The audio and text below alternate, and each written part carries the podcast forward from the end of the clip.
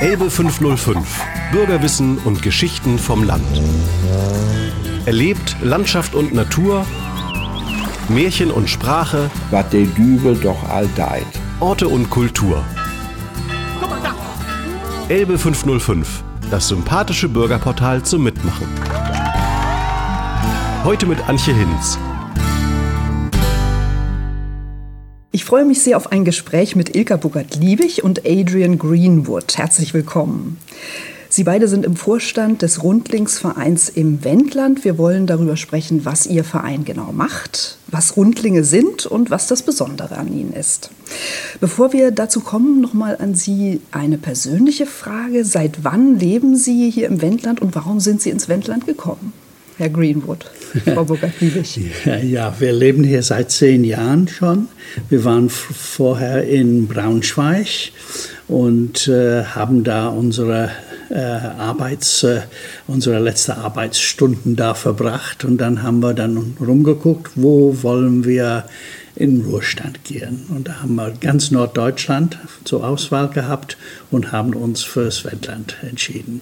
Was hat Sie so fasziniert am Wendland? Wir haben alte Bauernhäuser gesucht und wir haben intakte dörfliche Strukturen gesucht. Und die gab es kaum noch. Es gab große Dörfer, Straßendörfer oder die Bauernhäuser, die wir leiden mochten, waren in der Wisch, weit weg von allen Menschen.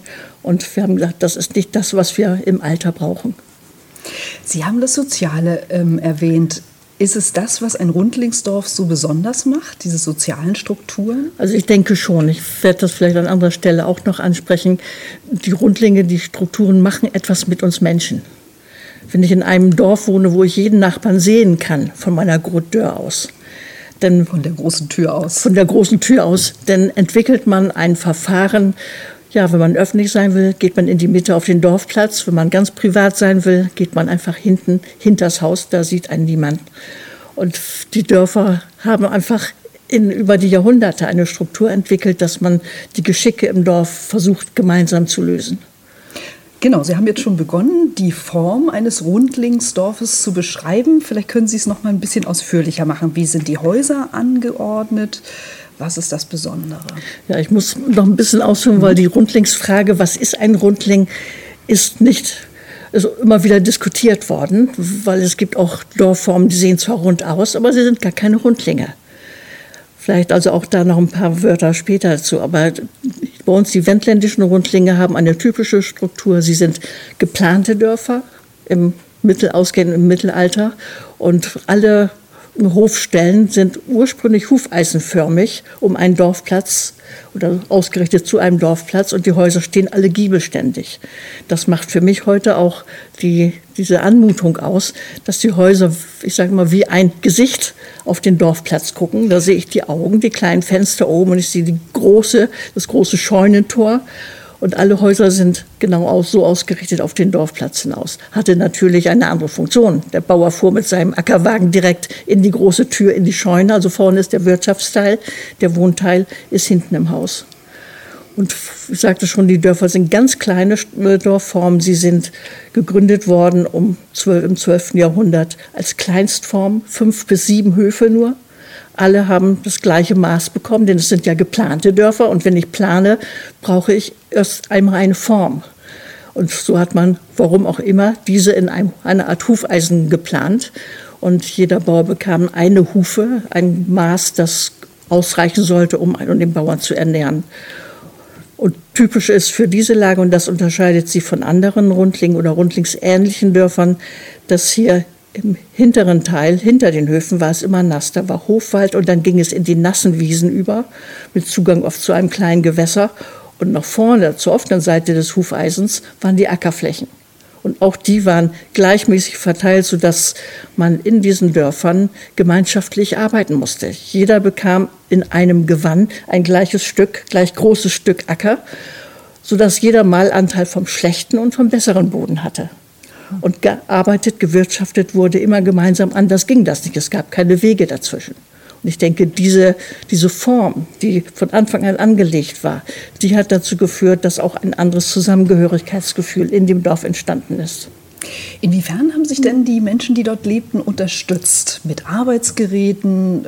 Hatte man sich spezialisiert vielleicht auch? Nein, eigentlich nicht. Also man hat gemeinsam gewirtschaftet. Wir wissen, dass in jedem Dorf der Dorf Schulze in der Mitte saß, übrigens in exponierter Lage, immer so mit dem in der offenen Stelle direkt dem Eingang gegenüber, rechts und links die anderen. Sozusagen. Er und konnte alles überblicken, jeden Fremden, der ins Dorf kam und jeden, der wieder rausging. Und in der Regel war die Anzahl der Dörfler ungerade, sodass er immer ein Stimmrecht mehr hatte und er bestimmte die Geschicke. Und das heißt, man sagte gemeinsam, jetzt geht's los, Roggen muss ausgesät werden oder was auch immer anstand. Und dann hat man gemeinsam sich durch die Aktivitäten hindurchgearbeitet. Man hat also quasi die gleichen Dinge zur gleichen Zeit gemacht und sich dabei immer gegenseitig geholfen. Und der Dorfschulze hat so eine Art Bürgermeisterfunktion oder wie würde, würden ja, er hatte Schultheißrecht. Er war quasi der Mittelsmann zu den Grundherren, die ja Besitz hatten äh, an den Dörfern. Und der Schulze hatte für Ordnung zu sorgen auf der untersten Ebene und Kontakte dann zu haben und weiterzugeben, wenn Dinge dort nicht geregelt werden konnte. Mhm. Wann ist denn so die Blütezeit der Rundlingsdörfer? Oder wann sind die ersten entstanden und welche verschiedenen Phasen hat es vielleicht auch gegeben? Also die, in der ersten Phase, in der Gründungsphase waren es wirklich klitzekleine Dörfer eben anders als in anderen Regionen, wo später sehr viel größere Angerdörfer angelegt wurden. Die sind von Anfang an groß angelegt worden, aber weiter östlich.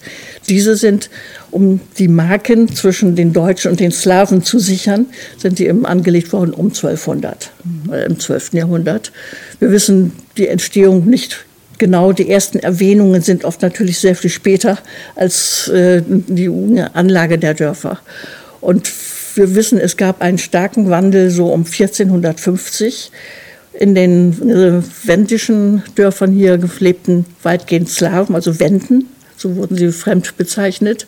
Und sie hatten keine Bürgerrechte. Es gab eine Wendenklausel hier im Lüneburgischen und, und im hannoverschen Wendland. Und die Bauern konnten quasi keine Handwerke erlernen, sie konnten nicht abwandern. Das heißt, die Söhne, die Bauernsöhne mussten Bauern bleiben und es konnte nur einer den Hof erben. Es galt das normale Erbenrecht, das heißt, der Älteste bekam den Hof und die jüngeren Brüder mussten sich verdingen und unter ihm arbeiten oder durch Heirat eine geschickte andere Situation hinbekommen. Aber sie konnten nicht abwandern. Das führte in der Mitte so um 1450 zu einer Teilung der Höfe. Wir haben heute fast doppelt so viel Hofstellen im Rundling wie in der Ursprungszeit. Und daher kommt dann der hm. Begriff Halbhuf, Hufe Halbhuf, oder Halbhufner. Halbhufner, genau. Viertelhufner, Dreiviertelhufner, also unterschiedlichste Teilungen haben stattgefunden. Und die haben dazu geführt, dass die Runde, die wir heute oft erleben, eigentlich erst entstanden ist. Das Hufeisen hat sich geschlossen und wenn das Rund irgendwann dicht ist, ist es dicht. Wer waren denn die Baumeister der ersten Rundlinge und inwiefern waren die Slawen daran beteiligt? Ist darüber, gibt es darüber gesicherte Nein, gesicherte Erkenntnisse? Erkenntnisse gibt es überhaupt nicht darüber. Wir wissen, dass natürlich damals die Bauherren die Bauern selber waren. Die Zimmerleute waren natürlich fort, aber jeder konnte sein Haus selber ausmauern oder mit Lehmgefachen ausfüllen. Das war Tätigkeit von jedem, der ein Haus haben wollte, mit den Zimmermann zusammen. Maurer kam ja erst sehr viel später, denn die ersten Gefache waren einfach lehmgefüllte Gefache die äh, dann auch immer wieder erneuert werden mussten. Da hat man keinen Handwerker also für geholt. Holzbalken, Holzbalken Fachwerk, Fachwerk, das sind ja mhm. Und diese Häuser, die uns bekannt sind, das sind alles Ständehäuser. Wir wissen ehrlich gesagt nicht, wie die Häuser in der Zeit ja, vor 1500 aussahen. Die Häuser, die überliefert sind, sind 1500. Und ab da, wir wissen, entstanden die Hallenhäuser, so wie wir sie heute kennen, mit Ständerbau, wie ein Zelt, das sich auf großen Steinen aufbauen kann. Vorher gab es vermutlich, das ist aber auch noch nicht eindeutig belegt, quasi äh, Pfosten, das heißt eingelassene Hölzer in die Erde, vermutlich in einem ähnlichen Aufbau, aber es ist nichts überliefert. Mhm. Sie haben die Ständerhäuser mhm. erwähnt. Da gibt es auch verschiedene Arten, also die sich, wie sie sich im Laufe der Zeit mhm. entwickelt haben. Können Sie das noch mal erklären? Ja, die ersten Häuser waren sehr wahrscheinlich zwei Ständerhäuser. Das heißt also, die, das ganze Gefüge, das statische Gefüge des Gebäudes lag auf mehreren Ständereien, auf zwei Ständern mit mehreren hintereinander, je nachdem, wie viel Fache, Gefache ein Haus lang war. Dann gab es später drei Ständer und vier Ständehäuser. Die sind fast zur gleichen Zeit, also man kann das nicht unbedingt als Fortentwicklung definieren, mhm. erst zwei, dann drei, dann vier, wird manchmal so falsch beschrieben. Drei Ständer und vier Ständer waren durchaus auch ziemlich parallel. Die Dreiständehäuser haben wir heute nicht mehr sehr viel. Sie sind statisch etwas problematischer, weil sie auf der einen Seite aussehen wie ein Zweiständer und auf der anderen wie ein Dreiständer. Der Vorteil war, dass die eine Seite, Abseite für die Tiere, die ja im vorderen Teil der Scheune standen, etwas breiter war, man einen Gewinn hatte und auch, auch eine, höhere eine Dachrinne an der Seite haben konnte. Und auch die große Tür war dann so ein die bisschen große Tür, also von, wenn man davor steht, mir hat man das Gefühl, das ist asymmetrisch. Irgendwas stimmt nicht. Genau. Die Tür ist nicht mehr genau unterm Giebelpfahl. Eine Seite ist höher, die andere niedriger. Und beim Vierständer sind beide Seiten hochgezogen. Die Diele ist schmaler geworden vom Gefühl her. Dafür sind die Abseiten breiter geworden und mehr Raum für Tiere. Hing das mit dem Reichtum der Erbauer oder der Bewohner zusammen? Also welch, für welche Art von Haus ähm, sich dann entschieden wurde? Das kann man eigentlich nicht sagen. Also die Zweiständer waren die alten Häuser, aber sie hatten natürlich weniger Raum, auch weniger Möglichkeiten, Ernte zu lagern oben auf dem Boden. Und wir wissen, dass die, die Slawen in der ersten Zeit eher ein mehr nicht so Ackerbürger waren, sondern viel, viel also mehr eine, quasi Vieh hatten mhm. und eigentlich nur das gespeichert hatten, was sie brauchten, um das Vieh zu ernähren. Der Ackerbau wurde erst zeitlich später vorangetrieben. Und natürlich brauchte man dann andere Scheunen, entweder Zusatzgebäude oder einen größeren Dachraum. Allerdings gibt es da Unterschiede. Wir haben um Lüchow herum haben wir in der Zeit, als man anfing neu zu bauen, interessanterweise ab Beginn der Feuerversicherung, als viele Dörfer auch abbrannten, haben wir viele Vierständer gebaut. Zur gleichen Zeit im Dannenberger Raum wurden große Zweiständerhäuser gebaut. Also es muss auch durchaus andere Hintergründe gegeben haben, die bis heute noch nicht vollkommen erforscht sind. Sie haben es schon mhm. so ein bisschen erwähnt hier und da. Ähm, sagen Sie noch mal, wie so ein äh, Haus aufgebaut war. Also die große Tür und dann kam erstmal eine große Halle und davon ging dann die äh, Also wenn Sie reinkommen ab. in ein Vierständerhaus ja. durch die Grottür, mhm. da wo normalerweise Ackerwagen reinfuhren, dann standen rechts und links die Tiere. Also in der Regel war auf der einen Seite ein Pferdestall, äh, wenn man überhaupt Pferde hatte, ein, zwei Pferde. Man hatte nicht sehr viele Tiere damals. Kühe waren auf der anderen Seite. Über den Kühen war eine Hille. Dort waren in der Regel die Hühner untergebracht. Die gingen oft an Häusern kann man erkennen, dass unten ein kleines Hühnerloch vorne neben der Grottür eine kleine, ganz kleine Öffnung ist. Wird manchmal verwechselt mit einem Katzenloch. Katzen, genau. Ist aber nie für Katzen gedacht gewesen, sondern das war Schlupfloch für die Hühner. Und von mhm. dort aus konnten sie den Hühnerwiem hinaufklettern und über, dem, über den Kühen schlafen. Am Ende die, äh, war die Feuerstelle im Flat Dort war eigentlich, wenn man so will, der Hauptlebensraum.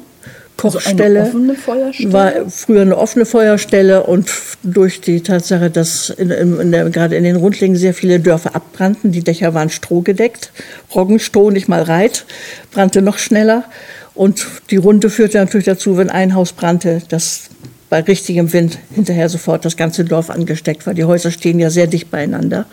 Dann gab es um 1700 herum die ersten polizeilichen Verordnungen, dass man dort einen Schwibbogen drüber mauern muss, um den Funkenflug aufzufangen und dass der Funkenflug nicht direkt auf den Dachboden kommen kann. Mhm. Also, aber es war die Hauptbefeuerungsstelle wir kennen jetzt nach und nach einige ältere Vorläufer, die aber noch nicht genau erforscht sind. Anscheinend hat es hier früher mal eine hohe Küche gegeben, sodass vor dieser Feuerstelle am Pferd am Ende, was typisch wäre für alle niederdeutschen Hallenhäuser, hier im Wendland eine andere Mode üblich war. Man hatte auch hinterher in der hohen Küche die Feuerstelle. Die ist erst später nach vorne auf die Diele verlegt worden. Und von dort aus hat man dann quasi beheizt die Wohnstube dahinter. Aber da sind noch die Forschungen nicht ganz abgeschlossen. Mhm. Und wie war das dann mit den Schlafräumen? Ja, das fragen wir die Kinder immer. Wo haben diese ja. vielen Menschen, das waren ja oft die alten Leute, die alten Teiler, dann die jungen Bauern, dann deren Kinder, man kann bis zu 10, 15 Leuten und Mägde und Knechte mitrechnen, die haben alle irgendwo schlafen müssen. Mhm. Und natürlich hat man in der Döns geschlafen, die Döns war die gute Stube, die zum Teil später auch beheizt werden konnte von außen, von, von der Diele aus. Und dort hatte man so schöne Schrankbetten, würde man sie beschreiben müssen, ne, so dass, dass sie da vermutlich die Ältesten geschlafen haben oder auch die Bedürftigen, vermuten wir heute, es ist ja nicht überliefert, aber wir vermuten, dass es nicht nur ein soziales Prestige war, dann geschützt in dem Schrankbett schlafen zu dürfen, sondern auch eine, man ganz normal sozial gehandelt hat und wenn jemand krank war, durfte er dort genauso aus der Familie sein. Nebenbei waren Kammern, die genutzt wurden, aber man hat geschlafen auf Strohsäcken über dem Vieh, dort war es warm. Die Knechte haben später Kammern gehabt, aber früher wahrscheinlich nicht, sondern auch einfach Direkt irgendwo neben dem, neben dem Vieh, in der Regel über dem Vieh auf der Hille, weil mhm. da die Wärme vom Vieh ausging und man dann zumindest eine gewisse Wärme hatte. Aber man hat in, den, in der sogenannten guten Stube auch auf Holzbänken geschlafen und in einem Bett lag nicht nur eine Person, dort lagen mehrere drin. Was ja auch wieder warm hält. ich denke, das war das Thema, weil das, die Häuser waren nur beheizt eigentlich zum, um, um Essen zu kochen. Das Ganze war in Rauch gehüllt, muss man sich vorstellen. Die älteren zwei Stände hatten keine Schornsteine, es waren Rauchhäuser. Der Rauch floss über die Diele ab, vorne durch zwei kleine Luken. Die Eulenlöcher? Die sogenannten gelernt. Eulenlöcher mhm. haben dazu gedient, die Schinken konnten geräuchert mhm. werden. Aber es war kein gesundes Leben. Mhm. Und diese Schrankbetten, ähm, ja, war der Hintergrund, dass es dort ein bisschen wärmer war oder vielleicht auch, dass ein junges Paar dann mal eine Privatsphäre hatte oder spielte also, das damals überhaupt glaub, keine Privatsphäre Rolle? war nicht das Thema. Kein Thema. Privates konnte man in solch einem gemeinsamen Leben, wo jeder aus einem großen Napf aß, vielleicht mit einem Löffel, mhm. der sein eigen war und sonst nichts, kann man nicht von Privatheit sprechen. Weiß man, wie lange so ein Hausbau gedauert hat? Das muss sehr schnell gegangen sein, zumindest die ganz großen Vierständerhäuser. Wir wissen am Beispiel von Satemin, dass nach einem Totalbrand 1850 51. 51 das Dorf innerhalb von drei Monaten, das gesamte Dorf, wieder aufgerichtet war. Das heißt, das Bauen war eine Art Baukastensystem. Mhm. Pardon, 1850. ja.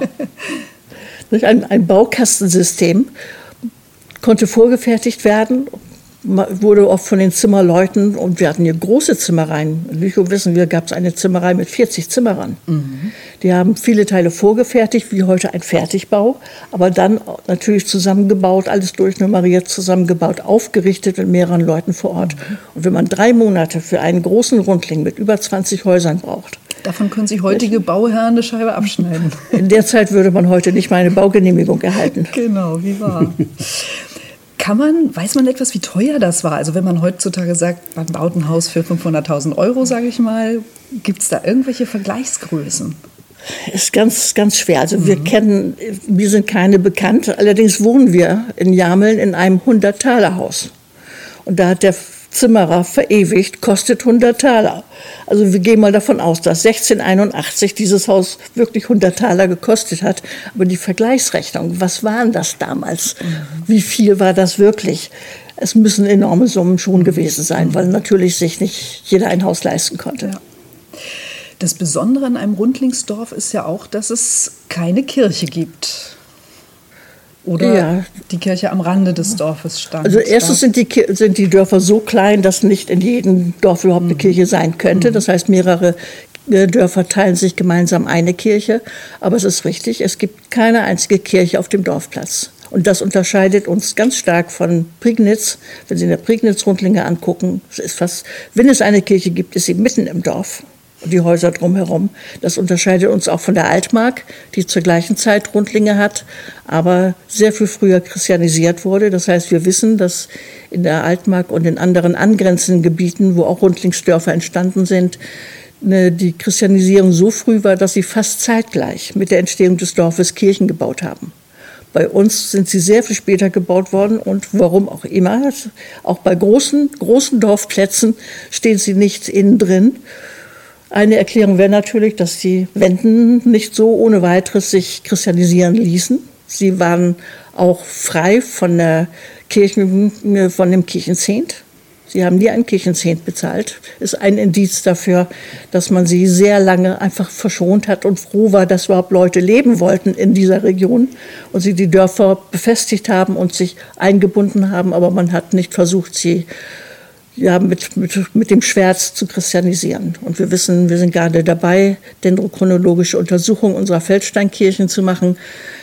wir sind noch nicht fertig mit den ganz gesamten Ergebnissen, aber einige Kirchen wissen wir, sind so um 1300 entstanden. Und das heißt, wenn 1200, im 12. Jahrhundert, 1150 die ersten Dörfer entstanden, ist das etliche Zeit später. Mhm. Und erklärt, warum Kirchen, Gasthöfe, Schulen jeweils vor dem Ort vorgesiedelt sind. Also haben sich hat sich die wendische Bevölkerung mit der, ja, was soll man sagen, Urein, mit den Deutschen, das sind ja damals noch nicht gewesen, aber mit den Ureinwohnern gemischt oder?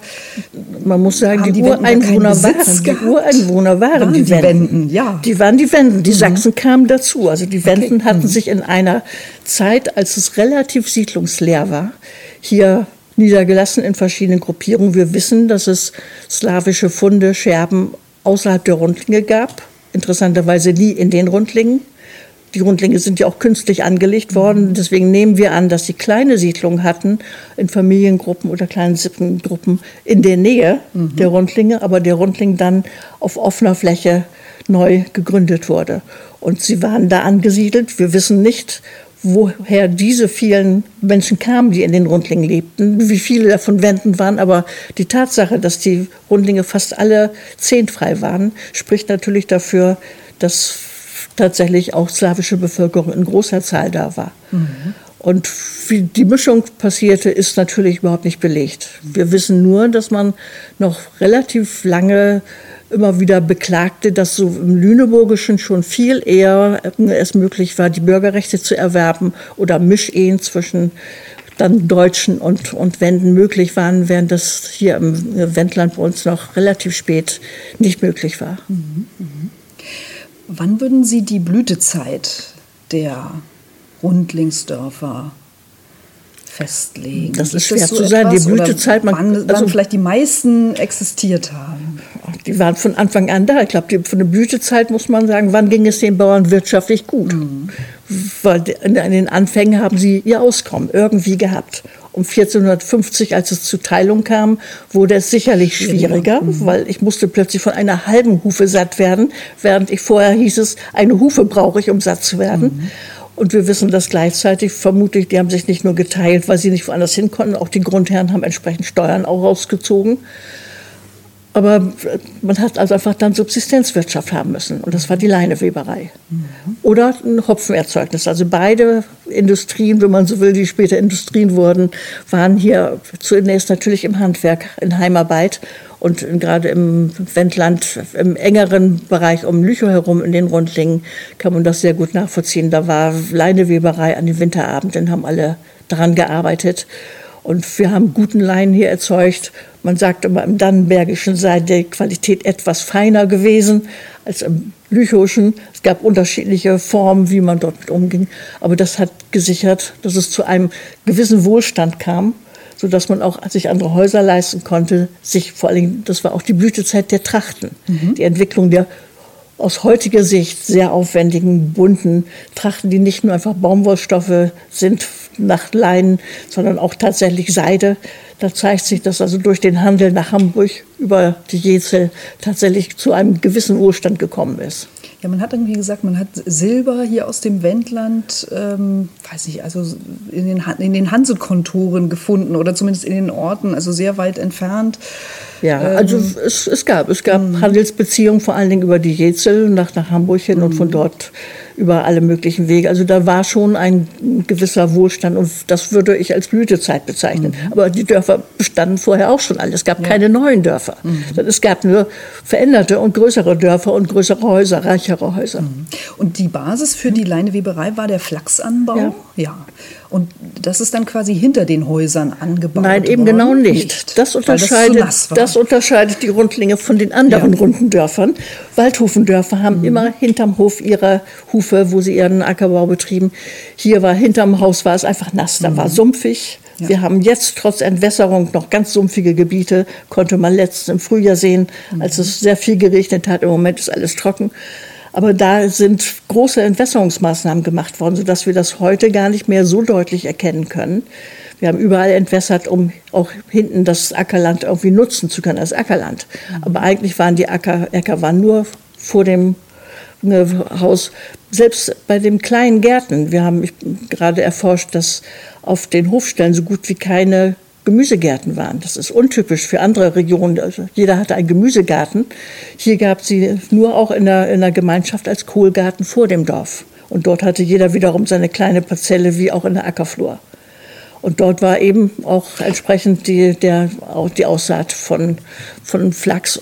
Und das war ein sehr mühseliger Prozess. Also vor dem Dorf heißt quasi auf der runden Innenfläche oder nein, tatsächlich nein, außerhalb nein, direkt außerhalb. Rund? außerhalb. Also Mhm. der zum Dorf gehört, deswegen sage ich immer vor dem Dorf, weil die Leute sagen heute, wir treffen uns ob Dörp. Mhm. Ob Dörp, das ist der Dorfplatz. Der gehört zum Dorf.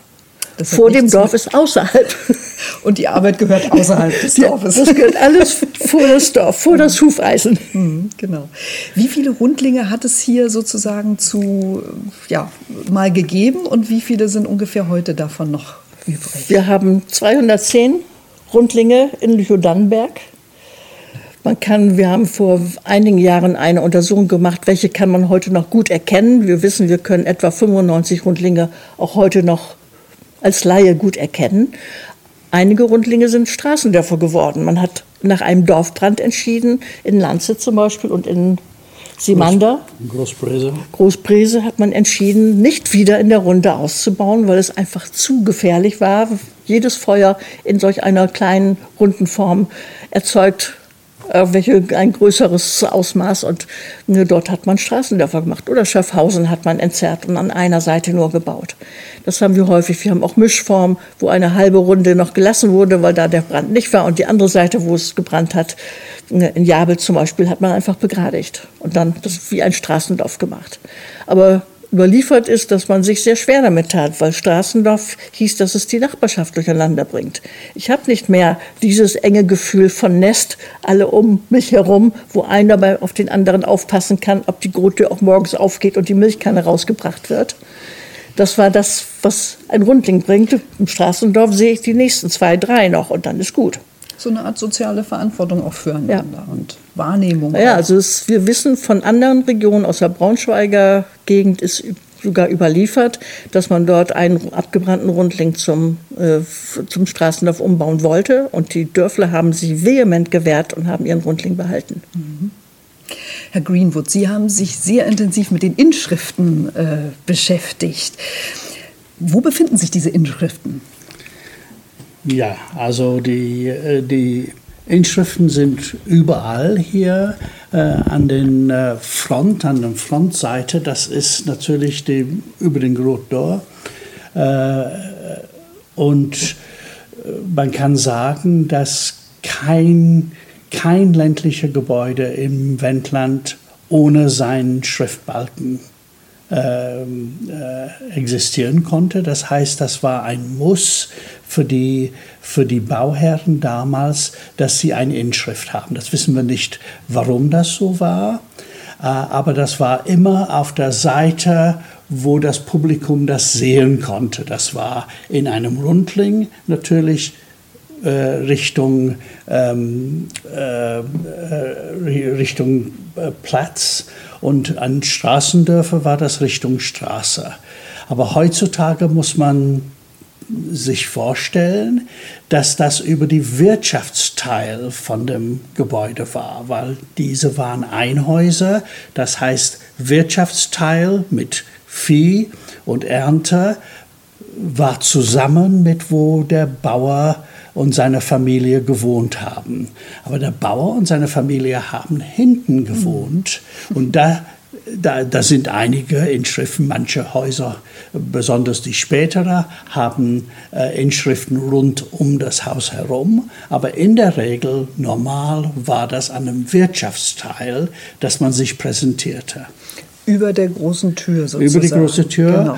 Genau. Äh, und je nach Baustil, äh, ob wenn das zum Beispiel im Norden von unserer Region war, dann war das oft abgewalmt. Das heißt, man hatte nur Platz an einer großen langen Balke, den Inschrift zu schreiben. Aber in dem südlichen Teil hat man Steilgiebel und dann hat man nicht nur den Hauptbalken, sondern den sogenannten Kehlbalke, das ist da oben drüber.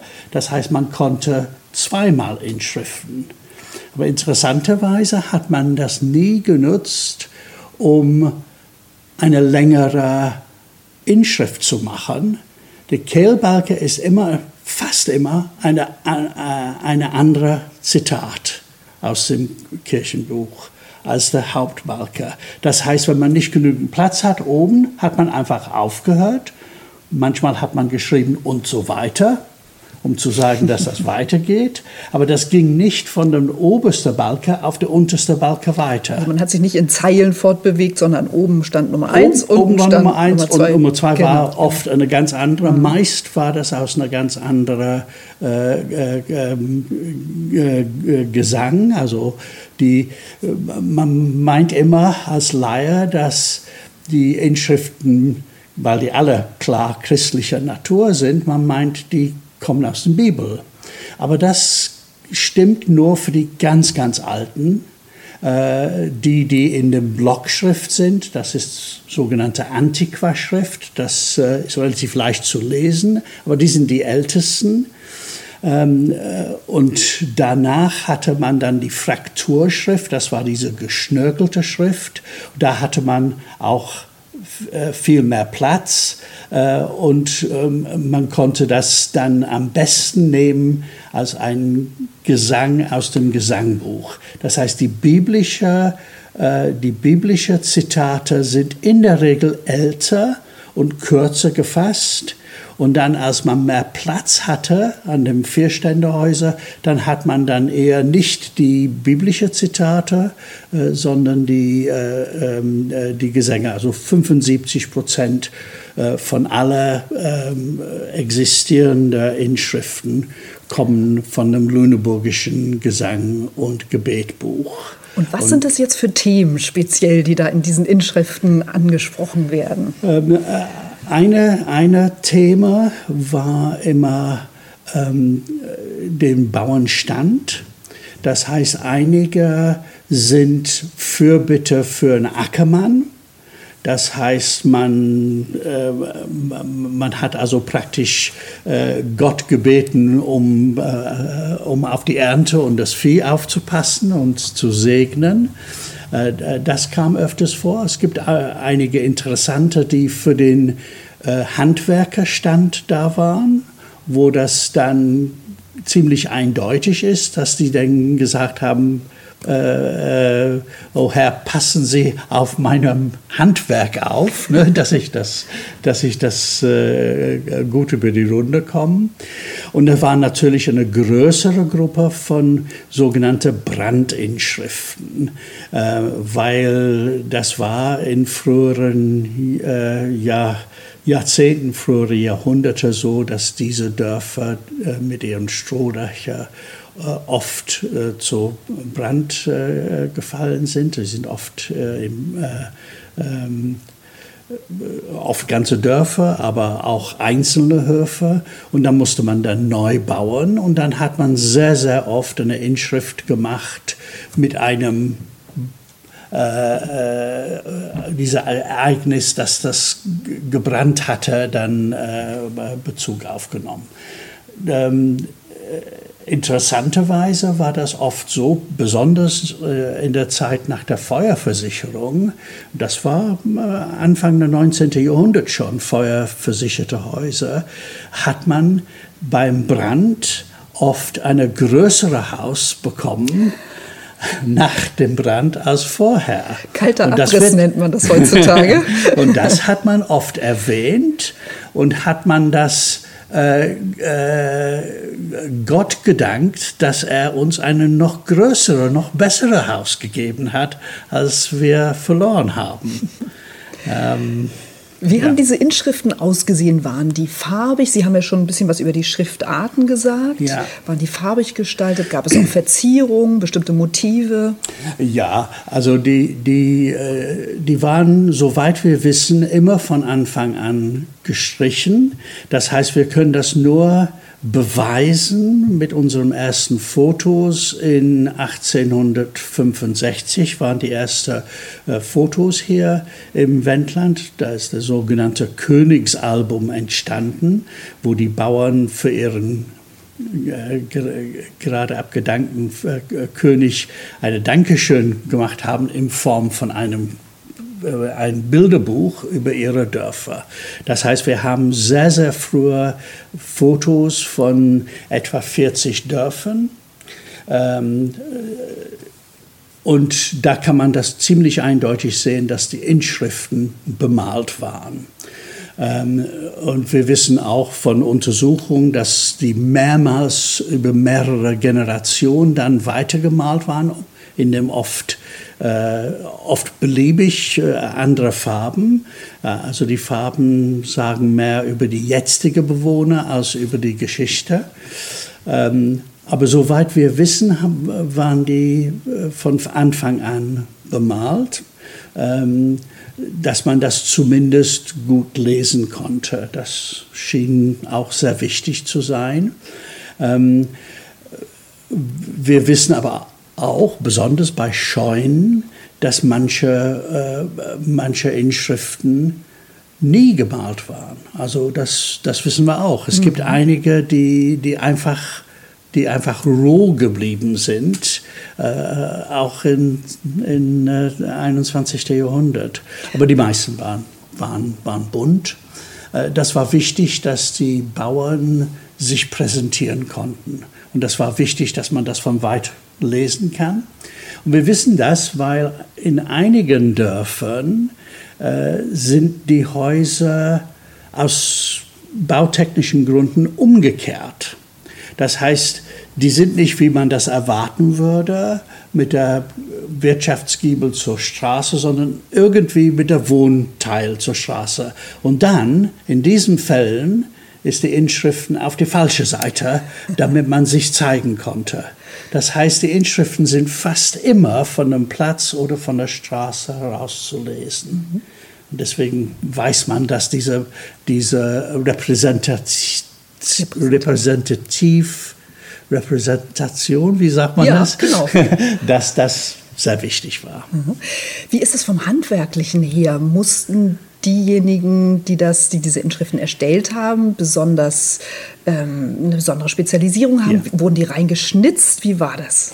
Ja, also die, die ganz alten äh, sind eingeritzt das ist eine, eine, eine sehr einfache Art, äh, äh, das zu machen. Und äh, die ganz alten sind oft recht plump äh, gemacht, also nicht besonders, also nicht besonders kunstvoll gemacht. Und das ist relativ leicht, die, die reinzuhauen.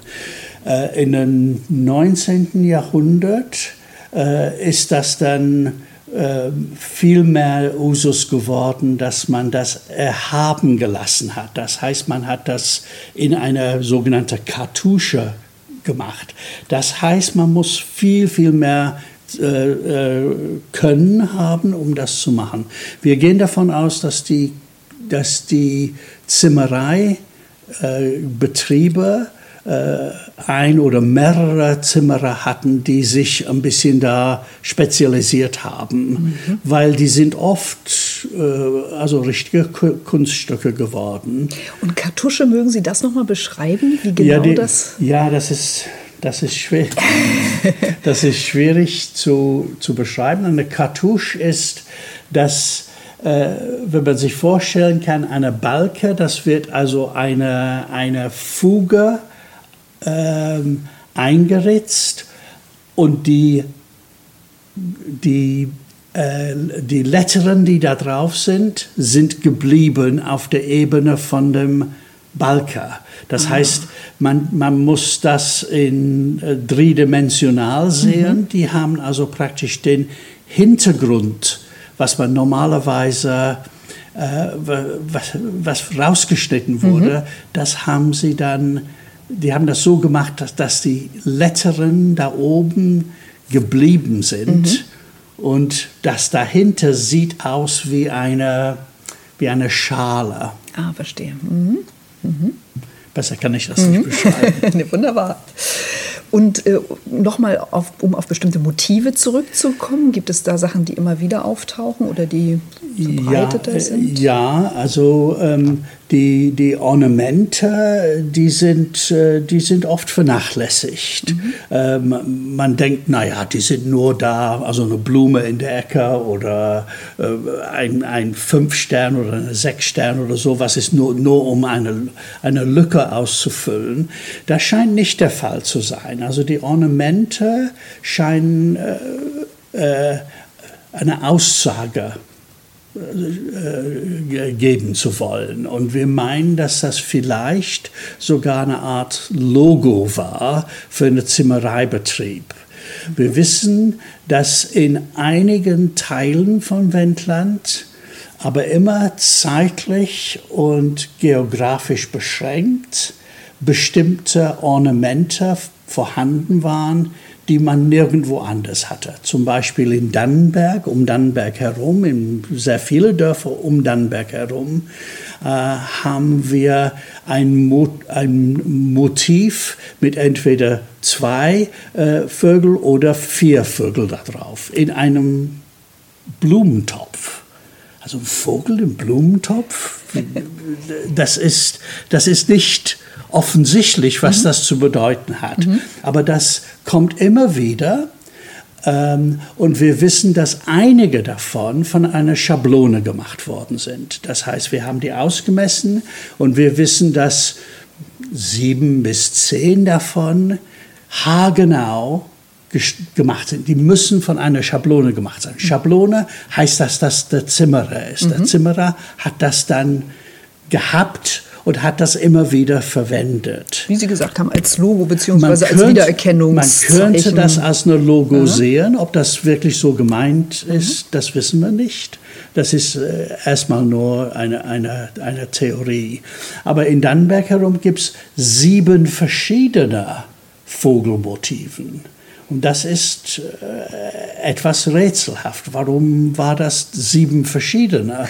Wenn das eine Logo sein sollte, man würde erwarten, dass es nur eine Sorte war. Aber wir haben komischerweise oder interessanterweise in Lüchow genau dasselbe Phänomen. Da ist das nicht äh, äh, zwei, äh, zwei, äh, zwei Tiere in einem Blumentopf, sondern vier Blütenrosetten an den Ecken von, der, von dem Torbogen. Und das kommt also über 60 Mal vor. Und aber nur um Lüchow herum. Mhm. Keine einzige im Norden vom Wendland, keine einzige im Osten von Eine Wendland. Eine lokale Spezialität. Das, ja, und deswegen meinen wir, dass das von einer Zimmereibetrieb mhm. kommt. Deswegen könnte da also die Ornamente eine wichtigere Rolle haben. Es gibt natürlich eine Vielfalt von, von verschiedenen äh, Ornamenten und wir wissen, wir wissen nur von denen, die das überlebt haben. Wir wissen nicht, wie die ausgesehen haben vor 150 mhm. Jahren. Und in den Häusern, die äh, leider abgerissen worden sind, das wissen wir auch nicht, wie sie aussahen und welche Ornamente sie hatten. Mhm. Also da, äh, da ist noch Entdeckungsbedarf. Vielleicht findet man irgendwo ja. noch alte Fotos, das, Schätze, was ja, auch immer. das, das wäre schön, wenn wir eine, eine, ein, ein Kladdenbuch von einem Zimmerei irgendwie finden würde oder vielleicht alte Schablonen. Das wäre gut. Aber bis jetzt haben wir die nie gefunden. Ich habe es anfangs schon erwähnt. Sie beide, Frau Burkhardt-Liebig und Herr Greenwood, engagieren sich im Rundlingsverein. Was genau macht dieser Verein? Ja, der Rundlingsverein wird im nächsten Jahr 50 Jahre alt. Genau. Wir sind ja erst seit gut 10, 12 Jahren jetzt hier im Wendland. Der Rundlingsverein ist 1969 gegründet worden, um die Rundlinge im Wendland und die Hallenhäuser in den Rundlingen zu retten. Das war die Überschrift. Das heißt also, es war nach der Aufbauphase, nach dem Zweiten Weltkrieg, war plötzlich ein Gefühl, da ist ja so ein Zipfelchen im, in Niedersachsen, das ja noch schlechter dastand als vorher mit den Grenzen zur ehemaligen DDR hin. Und da war etwas liegen geblieben, etwas erhalten geblieben, was aber auch schon anfing, aufgelöst zu werden. Die ersten Neubauten entstanden. Es gab die, ich nenne die mal 50er Jahre Klinkerbauten, wo man sagte, ich will nicht mehr so ein Fachwerk haben, reiße ich das doch mal ab und stelle so ein schönes, schmuckes, normales Steinhaus dahin, wo ich nicht ständig dran arbeiten muss. Es gab die ersten Zusiedlungen, die Dörfer, man wollte natürlich andere, mehr Menschen anlocken, man wollte Industrie ranholen. Und so haben einige, einige Dörfer ihre Rundlingsstruktur aufgegeben, sind zersiedelt worden. Man hat sie nicht mehr geschätzt als Rundlinge und hat angefangen, das zu verändern. Und darauf wurde man von Niedersachsen aus auf politischer Ebene damals aufmerksam, sagte, da ist noch etwas, was es nirgends mehr gibt und hat dann den Grundlingsverein gegründet, wirklich mit dem Ziel, die Rundlinge zu retten. Es gab damals keinen äh, Denkmalschutz im ländlichen Raum, der wurde erst initiiert durch diese Aktion des Rundlingsvereins. Und seitdem gibt es eben hier auch viele Häuser unter Denkmalschutz. Wir haben eine sehr hohe Dichte an geschützten Häusern. Das ist manchmal auch für den einen oder anderen Eigentümer eine Plage, weil es natürlich auch Kosten erzeugt. Aber sie wären sonst nicht erhalten. Wir kennen das aus anderen Regionen, wo natürlich solche Häuser abgerissen wurden und man einfach modern sein wollte, anders sein wollte und nicht mehr wie ein alter 80-jähriger Mann mal sagte, müssen, sind wir dazu verdammt, immer in diesen denkmalgeschützten Häusern zu wohnen. wir sind natürlich hierher gekommen, weil es diese Häuser hier gibt und viele andere auch. Wenn wir sehen, viele Leute, die heute kommen, junge Leute aus den Städten Berlin, Hamburg, ist eigentlich die Hauptzuzugsgebiete, aber auch Braunschweig, Hannover um uns herum, kommt man, weil diese Häuser der Region ein Bild geben. Und aber weil das, Sie das aber auch lebendig halten, diesen Geist, wie Sie im Anfang Ja, das war eigentlich so. von Anfang an auch Ziel. Also ich, der Rundlichtverein, ich gliedert immer in drei große Teile. Das hat sich überlappt. Aber die erste Phase war wirklich Bestandsanalyse. Erstmal gucken, was ist da. Bewusst machen, die politischen Ebenen einzubeziehen. Das war also sehr hoch angesiedelt, vom Regierungspräsidenten, Landrat runter bis zu den Bürgermeistern, um überhaupt Bewusstsein zu wecken für das, was man eigentlich loswerden wollte im Dorf, wo man sagen musste, ist nicht so schön, wenn du deinen schönen Spruchbalken hinterm Trecker herziehst und zum Osterfeuer bringen willst. Aber das war damals üblich. Also das heißt, man hat also Bewusstseinsbildung gemacht, Forschung und dafür gesorgt, dass es Denkmalschutz gibt und dass es Fördergelder gibt. Der, der erste Dorferneuerungsprozess in Niedersachsen wurde in Lübeln durchgeführt. Das heißt, das waren die Anfänge von Dorferneuerungsprozessen. Und das war eine ganz wichtige erste Phase. Bewusstseinsbildung aber hört ja dann nicht auf. Und dann, solange man Geld geben konnte, das ist das eine. Das ging dann in andere Programme über, die dann auf politischer Ebene kamen, sodass die zweite Phase sich konzentrierte auf weiterhin Bildungsbereich. Und man hat im Rundling Lübeln eine Hofstelle gekauft die dem Land, Landkreis gehört und zusammen mit Landkreis und Rundlingsverein dort das Freilichtmuseum mit der Rundlingsausstellung initiiert und eigentlich viele, viele Jahre angereichert, muss man sagen, sodass sogar der Verein zu der Zeit seine Satzung veränderte und zum Förderverein für das Rundlingsmuseum im Wendlandhof Lübeln wurde. Und wir sind 2012 oder 2013 eingestiegen äh, in, in den Rundlingsverein, in den Vorstand zu einer Zeit, wo wieder unter war, ist das noch das Museum, lief eigentlich, äh, es war in Ordnung, da musste man nicht viel tun, außer klar immer mal wieder unterstützen finanziell, aber das brauchte nicht diese Hilfe. Und wir haben uns wieder zurückbesonnen auf die Wurzeln, haben gesagt, da ist doch noch mehr zu retten. Wir haben eine Analyse gemacht, damals aller Rundlinge, weil die älteste war aus den 70er Jahren, sagt, was ist denn in der Zeit dazwischen passiert? Gibt es sie überhaupt noch alle? Sodass also diese Rückbesinnung dazu geführt hat, in einer Zeit gekoppelt mit dem Antrag der Samtgemeinde Lüchow, ein Gebiet von Rundlingen als UNESCO-Weltkulturerbe anerkennen zu lassen, dass wir dort wieder angedockt haben, gesagt haben, es geht um die Rundlingsform, also um die Kulturlandschaft, nicht so sehr im Vordergrund wie in der Erstphase, stand auch die Rundlinge im Vordergrund, aber vielmehr die Gebäude. Das war mehr der Architekturblick auf äh, die Rundlinge und Gutortssatzungen, die den Baumgürtel wenigstens geschützt haben und die Struktur, dass man nicht alles verbaute. Und dahin mussten wir jetzt wieder zurück. Und so sind wir jetzt eingebunden in die Dorferneuerungsprozesse und als Kooperationspartner der Samtgemeinde. Und im Moment, da dort natürlich durch die Anträge der Samtgemeinde und der 19 Dörfer im Dorferneuerungsprozess sich selbst weiterzuentwickeln, geht unser Schwerpunkt mehr auf die anderen Rundlinge, die nicht in dem 19er Gebiet sind, weil die fragen natürlich durchaus, was haben wir denn davon, wenn die anderen UNESCO-Welterbe ja, ja sonst immer hinten runter. Ne? Und wir genau. fallen runter. Mhm. Und es, insofern ist immer noch wichtig, das Bewusstsein zu schulen. Es gibt immer noch Dörfer, die sagen, was, wir sind Rundlinge, das wissen wir ja gar nicht. Mhm. Es ist verloren gegangen, die Lehrerschaft ist nicht mehr da, die in der Lage ist, ist ein Fach Heimatkunde gibt es eh nicht mehr. Man könnte also bestimmte Themen an allen möglichen Dingen aufarbeiten, ohne das Wort Rundling überhaupt zu verwenden sodass es nach wie vor Aufgabe ist, die Kulturlandschaft und die Besonderheiten bekannt zu machen und möglichst von unten wieder anzusetzen. Und das ist unser Schwerpunkt heute. Mhm. Die Arbeit des Rundlingsvereins ist jetzt zwischendurch zum Glück schon mal gewürdigt worden, nämlich 2015 mit dem Europäischen Kulturpreis, und zwar in der Kategorie Ehrenamtliches Engagement. Was genau hat die Jury da an ihrer Arbeit gelobt? Was war preiswürdig? Also ganz, ganz grob gesagt, also einmal das, der Gegenstand, der spielte schon eine Rolle. Es ging nicht nur um das ehrenamtliche Engagement, gibt es ja an, an vielen Bereichen. Nicht? Da könnte man viele Leute loben, sondern hier war das Zusammentreffen, dass wir uns eingesetzt haben für den Erhalt einer Siedlungslandschaft und dass wir über diese fast 50 Jahre immer wieder neue justiert haben, eine strategische Ausrichtung. Mhm. Denn die Idee, das als UNESCO-Welterbe anerkennen zu lassen, war schon mal in den 70er Jahren da. Aber damals war die Welt nicht reif. Die Politiker haben das nicht weiter vorangetrieben. Es gab schon mal eine Ausstellung über die Rundlinge in Brüssel bei Europa Nostra, ganz in den 70er Jahren. Hat keiner wahrgenommen. Was war Brüssel? Was hat die Europa mit uns zu tun? Das heißt also, man musste immer wieder justieren und ich denke, das ist für mich jedenfalls typisch für Vereine. Man kann einen Verein ja ewig lange weiter betreiben, aber irgendwie so, aber irgendwann wird man dann zum geselligen Club. Genau das wollen wir nicht, sondern wir versuchen immer zu gucken, und das haben die Vorgänger gemacht, über viele Vorstände, Generationen vorher, hat man immer wieder geguckt, was müssen wir heute tun? Ist das, was wir tun, noch das Richtige oder müssen wir uns verändern, leicht justieren, was anderes machen, ohne alles sein zu lassen, ohne einen neuen Verein gründen zu müssen?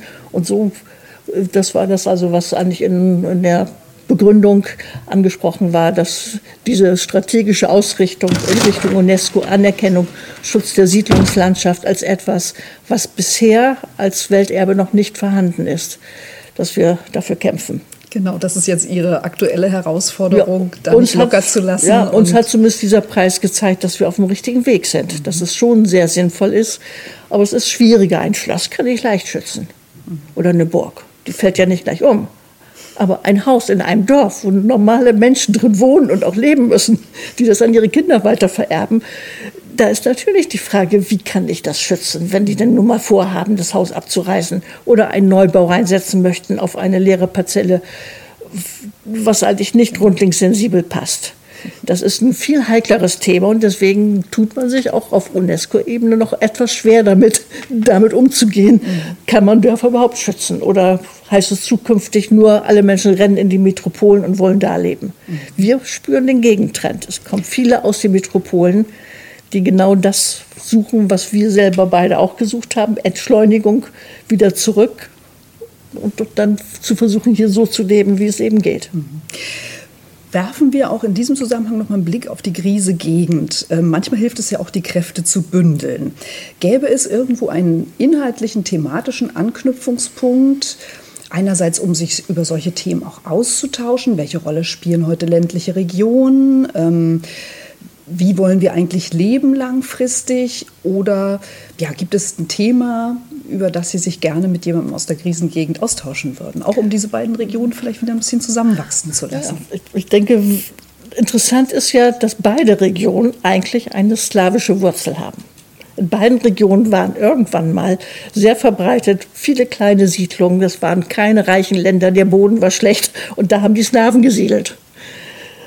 Und trotzdem haben wir zwei sehr unterschiedliche Entwicklungen genommen. Eng auch zusammenhängt mit den Formen der Christianisierung. Die Klöster haben anders agiert. In der Griesengegend, Kloster Eldena, hat, ist mit den Dörfern vollkommen anders umgegangen. Wir haben gar kein Kloster im Wendland. Eins ist eine Altmark, dies Dorf Salzwedel ist auch in der Altmark. Weit weg. Weit weg. Es gehörte zwar zum bis zum Pferden, aber wir sind der äußerste Zipfel davon. Und man hat hier vollkommen anders agiert. Und das würde mich zum Beispiel interessieren. Ich hätte gerne eine stärkere Verbindung zu den auch noch beschriebenen Rundlingsdörfern in der Griesengegend. Es gibt ja einige, wo immer steht, waren mal Rundlingsdörfer, sind heute nicht mehr Baukultur ist eine andere. Dort hat man aus der Not heraus die Klumphäuser gebaut. Raseneisenstein. Raseneisenstein genau. war das, was man gefunden hat. Bei uns hat man dann mit Lehm gearbeitet. Hier gab es auch Raseneisenstein, aber nicht in dem Maße, dass man da die Häuser mitmachen konnte. Also da sind ähnliche Wege, aber auch andere. Mhm. Und sich damit näher auseinanderzusetzen. Was ist, könnten wir eigentlich gemeinsam, warum und wie sind so unterschiedliche Wege gegangen worden? Warum sind hier die kleinen Dörfer erhalten geblieben? Warum gab es ein Bauernlegen mehr in der Krisengegend? Haben wir hier ja nie erlebt. Sonst hätten wir ja nicht so viele Dörfer. Also man merkt eher die gegensätzlichen Entwicklungen, aber auch gerade aus den Gegensätzen, denke ich, kann man lernen. Ganz herzlichen Dank, Ilka Burkhardt-Liebig und Adrian Greenwood, für dieses spannende Gespräch rund um das große, gewaltige Thema Rundlinge und Rundlingsdörfer. Dankeschön.